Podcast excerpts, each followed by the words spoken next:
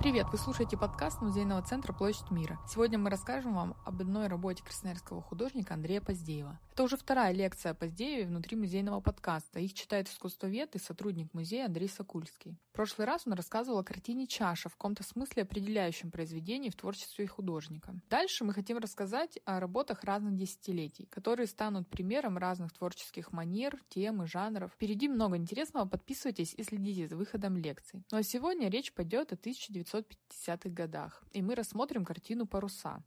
Найти ее в интернете довольно просто, достаточно вбить в поисковик слова «Поздеев», «Розовые паруса», и она окажется в первых трех картинках. Или вы можете найти на сайте музея в разделе публикации альбом Поздеева из музейных собраний. Во-первых, скачайте невероятной красоты книгу. Во-вторых, на странице 85 найдете раздел о кораблях и раковинах. Там среди произведений есть и нужные нам паруса. Теперь смотрим на картину и слушаем рассказ Андрея. Сейчас мы обратимся к раннему творчеству Андрея Поздеева, которому с большими оговорками можно отнести произведения середины 50-х, начала 60-х годов. В качестве примера раннего творчества мы рассмотрим живописное произведение «Паруса» из Красноярского художественного музея имени Василия Ивановича Сорикова. Это произведение создано около 59 60 -го года. Работа известная. Собственно, в музее находятся два произведения под таким названием. Мы имеем в виду не огненно-оранжевые, не пламенно-оранжевые паруса, а розовые паруса. Кроме вот этих двух работ, позднее было создано еще три других произведения, которые также называются «Паруса». Все они находятся в настоящее время в частных собраниях. Это монотипия 61 года и два живописных произведения 65 и 69 годов. Интересно, что все произведения кроме общего названия, имеет и целый ряд формальных и неформальных общих признаков, это в том числе вытянутый по горизонтали формат, это общий мотив. Все произведения изображают покачивающиеся на водной рябе лодочки под парусами. И это общая для всех композиция. А, собственно, на первом плане изображены пять парусников, которые выстраиваются в единую линию, параллельную нижнему краю изображения а на дальнем плане изображен шестой парусник. Вот такой вот, казалось бы, простой непритязательный мотив занимает художника на протяжении более чем 10 лет, с 59 по 69 годы. Как мне кажется, такая длительная хронология обращения к одному мотиву свидетельствует о значимости данного мотива а, для творчества и жизни Андрея Поздеева. Об этом я постараюсь сейчас вам рассказать. Пойду я не напрямую, а немножко окольными путями. Поскольку при интерпретации парусов Поздеева плодотворным не представляется сравнение данной работы а с произведениями Винсента Ван Гога. Есть у него целая серия работ, посвященных парусникам в рыбацком поселке Сан-Мари. Эта работа состоит из семи э, рисунков, акварелей и нескольких живописных произведений. Для данной серии характерно два ключевых мотива. Это изображение парусников на берегу и изображение их на море. И в этой серии есть работа, которая объединяет оба мотива. Называется она «Лодки в Сан-Мари» или другое название «Рыбацкие лодки на берегу». Произведение, как и вся серия, создано в 1888 году находится в музее Винсента Ван Гога а, в Амстердаме. Что мы видим на этом произведении? А, работа, опять же, очень простая на первый взгляд. Такой по формату, чуть слегка вытянутый по горизонтали прямоугольник, который ровно по центральной горизонтальной оси разделен на две половины. Нижняя, а, верхняя половина отдана небу, а нижняя половина отдана с одной стороны слева песчаному побережью, а в другой стороне справа морю. Если мы посмотрим на эту работу, потом посмотрим на паруса Поздеева, то, мне кажется, мы почувствуем, что не только мотив общий, но и проблематика общего, общая у этих работ. В чем же заключается проблематика вот данной работы Винсента Ван Гога? Давайте внимательно на нее посмотрим, ее легко можно найти в сети. Мы видим, что по колориту небо и море, они, в общем-то, образуют единое пространство, такое небесно-морское. И в этом смысле здесь возникает такой незримый диалог между сушей, землей и пространством, объединяющим небо и море. На песчаном побережье изображены четыре баркаса, которые свои обнаженные голые мачты устремляют одновременно и к небу, и к морю. Эти баркасы удерживаются якорями, то есть они привязаны к этому пространству суши и не могут сдвинуться с места. То есть можно сказать, что они принципиально не свободны. Ну, они, во-первых, опустошены, да, там нет людей, которые могли бы их сдвинуть. Они еще и зависимы и связаны с этим берегом. А в пространстве небесно-морском мы видим четыре другие баркаса, на которых подняты паруса, они надуваются ветром, то есть небесное сфера подталкивает их вперед, они устремлены а, вдаль морскую. И, собственно, на первых двух баркасах мы видим рыбаков, которые забросили сети в море, и, вероятно, их ждет улов, в отличие от тех баркасов, которые находятся на побережье. То есть, что такое для Ван Гога побережье? Это, с одной стороны, мы говорим, суша, да, это некая сухость. Мы можем сказать, что это пустыня, поскольку это в прямом смысле песчаное побережье. Я бы сказал, что это, по сути дела, такое кладбище, кладбище неоправдавшихся надежд или кладбище разбитых мечт. Собственно, известно, что Винсент Ван Гог в общем, жаждал да, быть художником, прилагал к этому все усилия, но при этом очень сильно сомневался в своих способностях, в своем даре, в своем таланте и одновременно а, был зависим от отсутствия интереса к собственному творчеству со, со стороны такой некой культурной прослойки, что ли. Мы знаем, что за всю свою жизнь он продал не более 14 работ, в связи с чем у него были постоянные проблемы с деньгами, с материальным обеспечением и так далее. В этом смысле можно сказать, что образ кораблей, лодочек на песчаном берегу – это вот как раз мотив неоправдавшихся надежд самого Винсента Ван Гога. Если мы посмотрим на мачты этих лодочек, то мы можем сделать вывод, что это не просто пространство суши, пространство пустыни, это вообще пространство такое кладбище, поскольку мачты кораблей напоминают могильные кресты. И неудивительно, что на бортах некоторых лодочек написаны их названия, или я бы сказал имена, поскольку это в прямом смысле а, человеческое кладбище. За каждым из этих баркасов скрывается очень трагичная, драматичная а, судьба человека, который так и не стал рыбаком, который не смог а, вот этой жизни повседневной поймать драгоценную, вкусную, необходимую рыбу. И вот этот мотив кладбища здесь поддерживается в том числе наличием двух деревянных ящиков, которые расположены на побережье. Интересно, что на том ящике, который находится у нижнего края холста, ровно по центру изображения, Винсент Ван Гог оставляет свою подпись. Эти ящики очень похожи, опять же, на могильные плиты на европейских кладбищах. Если у нас в нашей отечественной культуре мы привыкли к вертикальной ориентации могильных памятников, то в Европе она горизонтальная. Да, плиты покоятся на земле. И в этом смысле вот эти ящики – это что-то вроде таких указателей тех мест, где захоронены люди. Интересно, что вот на одной из этих плит написано имя Винсента Ван Гога. То есть в 1988 году, а за полтора-два года до собственного самоубийства в 90-м, он уже показывает, где он находится вот в этой вот картине мира. Он не там, где живительная влага и спасение, он не там, где а, ветер поддувает спину и толкает тебя совершать всякие героические поступки, писать замечательные произведения. А он здесь, в пустыне, где ничего не растет.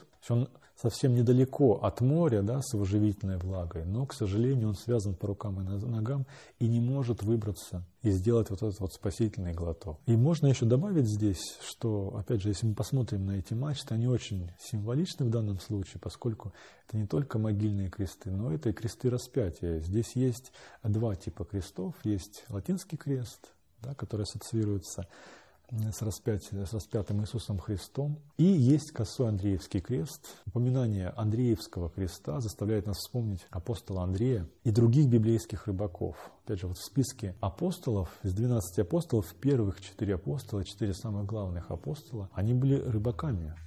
Вот, Иисус их встретил, Иисус Христос встретил их в Галилейском море, и, собственно, Он призвал их с собой дальше продолжать путь. Он обещал, что Он научит их вылавливать человека. И в этом смысле, за счет разведения в стороны а, двух четверок баркасов, с одной стороны на побережье, с другой стороны в море, мы можем сделать вывод, что баркасы на побережье – это такие апостолы-неудачники. Опять же, здесь вспоминаем, что Винсент Ван Гог до того, как он стал художником, он мечтал быть священником. И в этом смысле, выбрав путь художника, он не оставил саму идею о проповедовании. В этом смысле это а библейская история здесь складывается, а не только такая личностная, биографическая история Винсента Ван Гога. А, то есть на берегу мы видим четыре апостола-неудачника, которые могли проповедовать, да, донести чудесное, исцеляющее слово до людей, но по каким-то обстоятельствам им не получилось это сделать. И вот, наконец-то, мы переходим к работе Андрея Геннадьевича Поздеева, посмотрим на его паруса. Здесь нет библейской истории, но здесь очень мощно заявлена эта же проблематика. Поскольку можно вспомнить, что для Андрея Геннадьевича, вот для работ этого времени характерно изображение целого ряда транспортных средств. Там и стоянки такси, и пристани с кораблями, и аэродромы с самолетами. И вот в работах этих лет все они вызваны жизни одним вопросом или одной проблемой, двинусь я с места или нет, как художник. Мы находим все его транспортные средства в его работах, они э, пребывают в состоянии вынужденной остановки. Такси стоят и ждут клиентов, корабли уже дымят, но почему-то не трогаются, не отходят, не отчаливают от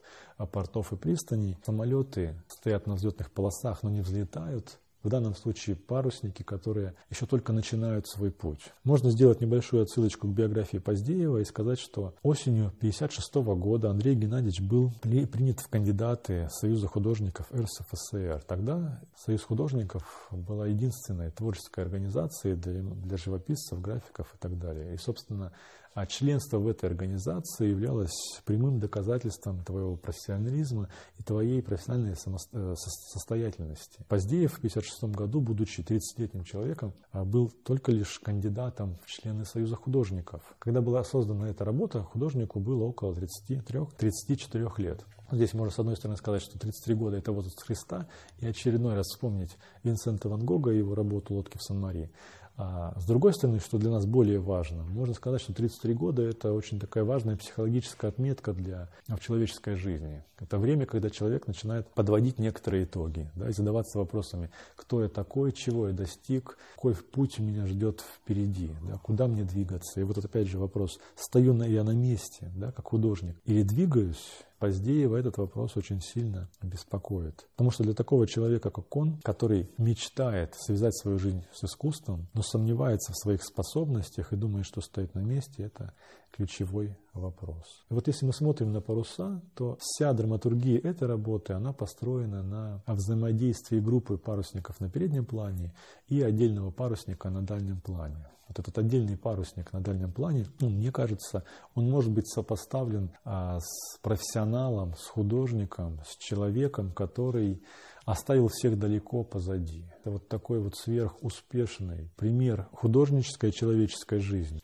А позади вот находятся как раз эти ладьи, которые только лишь начинают свой путь. И мне кажется, Поздеев а, связывает, ну, как бы его самоощущение связано именно с этим первым рядом. То есть я имею в виду лодки на первом плане. То есть он видит, что впереди, там где-то далеко, есть некий ориентир в виде а, выдающихся художников, в виде великих имен, в виде а, замечательных творцов. И ему очень важно оказаться где-то там же, да, настичь вот этих художников, приблизиться к ним. Потому что в момент создания этой работы он еще даже не член Союза художников, хотя в каком-то смысле половина жизни его уже прошла. И вот посредством изображения пяти лодочек на переднем плане он, мне кажется, выражает разные, что ли, возможности для дальнейшего движения по жизни. Если мы будем смотреть на лодки слева направо, то сначала мы видим лодку, где находится сразу четыре человека. Лодка идет под парусами вперед. И можно сказать, что это образ группового движения, Вообще это такой коллективный образ жизни, когда ты живешь а, плечом к плечу с другими людьми, будь то семья или, если говорить о творческой жизни, это такая коллаборация творческих сил. Именно так работают многие архитекторы, сейчас многие художники так работают. А есть вторая лодка, и мы видим, что там два персонажа, она тоже под парусом. И тогда здесь возникает мотив такого парного, что ли, плавания. Это дуэт, это движение по жизни вот таким вот дуэтом. Третья лодочка, мы видим на ней одного человека, парус здесь тоже поднят.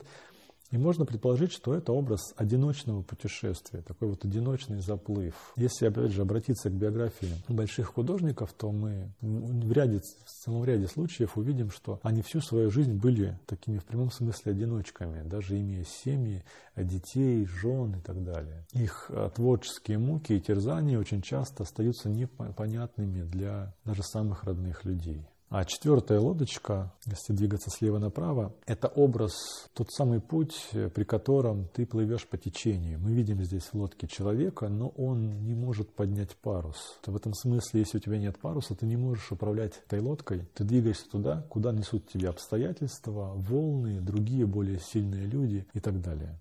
И, наконец, пятая лодка под парусом, но без а, моряка. Мне кажется, здесь она может быть по-разному прочитана. А, с одной стороны, это опять же образ возможного дальнейшего крушения, потому что лодка, которой, на которой поднят парус, на которой никто не управляет, то есть она рискует быть опрокинута в любой момент при любом сильном ветре, шквале и так далее. И в то же время она также ее несет по течению, к сожалению. А с другой стороны, вот не случайно мы Винсента Ван Гога сказали, это образ некого опустошения, это лодка без наполняющей ее силы. В этом смысле она напрямую может связана даже быть ну, что-то вроде самоубийства когда и паруса есть, и лодка есть, но вдруг они как-то оказались не задействованы, и человек сам себя выводит с пути. Все это, если опять же мы рассматриваем работу в контексте биографии самого Поздеева. Если же мы смотрим на работу как выразитель каких-то общечеловеческих э, смыслов, то, я думаю, каждый из нас найдет здесь те же самые вопросы.